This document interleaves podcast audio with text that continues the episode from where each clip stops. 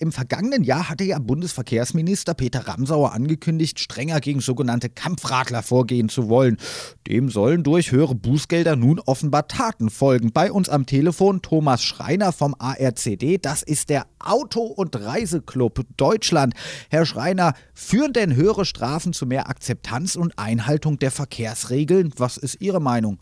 Wir sind der Meinung, dass es nicht so ist und das unterstreichen auch die Urteile von anderen Verkehrsexperten und Verkehrspsychologen, dass eben höhere Strafen nicht die äh, Akzeptanz und die, und die, und die Einhaltung von Verkehrsregeln ähm, unterstützen, ähm, weil es eben nicht nachhaltig ist. Jeder, der äh, Verkehrsregeln äh, beugt oder, oder, oder bricht, äh, der wägt auch immer ab, wie hoch das Risiko ist, dabei erwischt zu werden. Und ist das nicht so hoch oder sind die Strafen zwar da, aber ähm, der subjektiv empfundene Vorteil, den man dadurch äh, erlangt, indem man die Verkehrsregeln bricht, ist größer, ähm, wird man das auch weiterhin tun.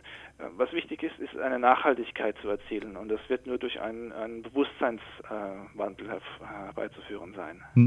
Was sind denn so die häufigsten Vergehen eigentlich? Naja, viele der angeprangerten äh, Vergehen, äh, die entstehen ja so aus diesem Gefühl heraus, ähm, vielleicht nicht so schnell voranzukommen wie andere. Und äh, meint man, das sind vermeintliche Kavaliersdelikte. Das, dazu zählt mal schnell über die rote Ampel fahren, mal den Gehweg zu benutzen anstelle der Straße oder sich entgegen der Einbahnstraße zu bewegen, obwohl es nicht explizit gekennzeichnet ist oder auch eben halt bei Dunkelheit ohne Licht zu fahren. Hm. Wie kann man denn effektiver gegen die sogenannten Radrüpel vorgehen, wenn eben nicht durch höhere Strafen? Ja, da ist ganz viel Aufklärungsarbeit wichtig und notwendig, eben um den angesprochenen Bewusstseinswandel herbeizuführen und vielleicht eine veränderte Verkehrskultur äh, zu etablieren, ein Bewusstsein für mehr Partnerschaft auf der Straße zu wecken und mehr Rücksichtnahme walten zu lassen anstelle von vermeidbaren Risiken, wie wir vom AHCD das auch ähm, sehr gerne unterstreichen. Erst wenn ich zu der Überzeugung gelangt bin, dass ich die Regeln auch einhalten will, dann werde ich es auch nachhaltig tun und dann werde ich es sogar dann tun, wenn ich also vermeintlich ungünstige Folgen für mich sehe. Also wenn ich dann trotzdem denke, ich komme vielleicht langsamer voran, als ich das gerne hätte, aber ich äh, bin der Überzeugung, diese Regeln sind wichtig und die möchte ich einhalten, eben zum Wohle aller Verkehrsteilnehmer.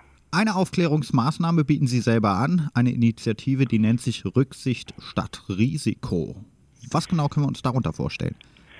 Ja, eben Rücksicht äh, statt Risiko. Ähm, es soll eben ein, ein, ein anderes Bewusstsein äh, wecken, eben halt zum Beispiel auch einen Perspektivenwechsel vielleicht einmal vorzunehmen, die Bedürfnisse der anderen Verkehrsteilnehmer äh, mit einzubeziehen und ähm, eben durch ähm, Rücksichtnahme äh, im Straßenverkehr eben auch durch die kleinen Gesten mal jemanden anderen vorzulassen, auch selbst mal zurückzustecken und nicht immer nur den eigenen Vorteil, die eigene Schnelligkeit zu suchen, eben halt auch ähm, das Risiko auf der Straße für alle Verkehrsteilnehmer zu mindern, was jeder in seinem eigenen Bereich äh, ganz einfach tun kann und das Beste ist sogar noch, es kostet kein Geld.